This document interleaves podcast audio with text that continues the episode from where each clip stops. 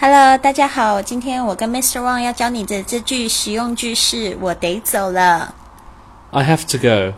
”，I have to go。你还可以这么说 I have to leave. ：I have to leave，I have to leave。还可以这么说 I must say goodbye. ：I must say goodbye，I must say goodbye。还可以这么说 I'd better be off. ：I better be off，I better be off。还可以这么说 Gotta go. ：Gotta go，gotta go。还有。 Time to run. Time to run, time to run，还有 I'm out of here.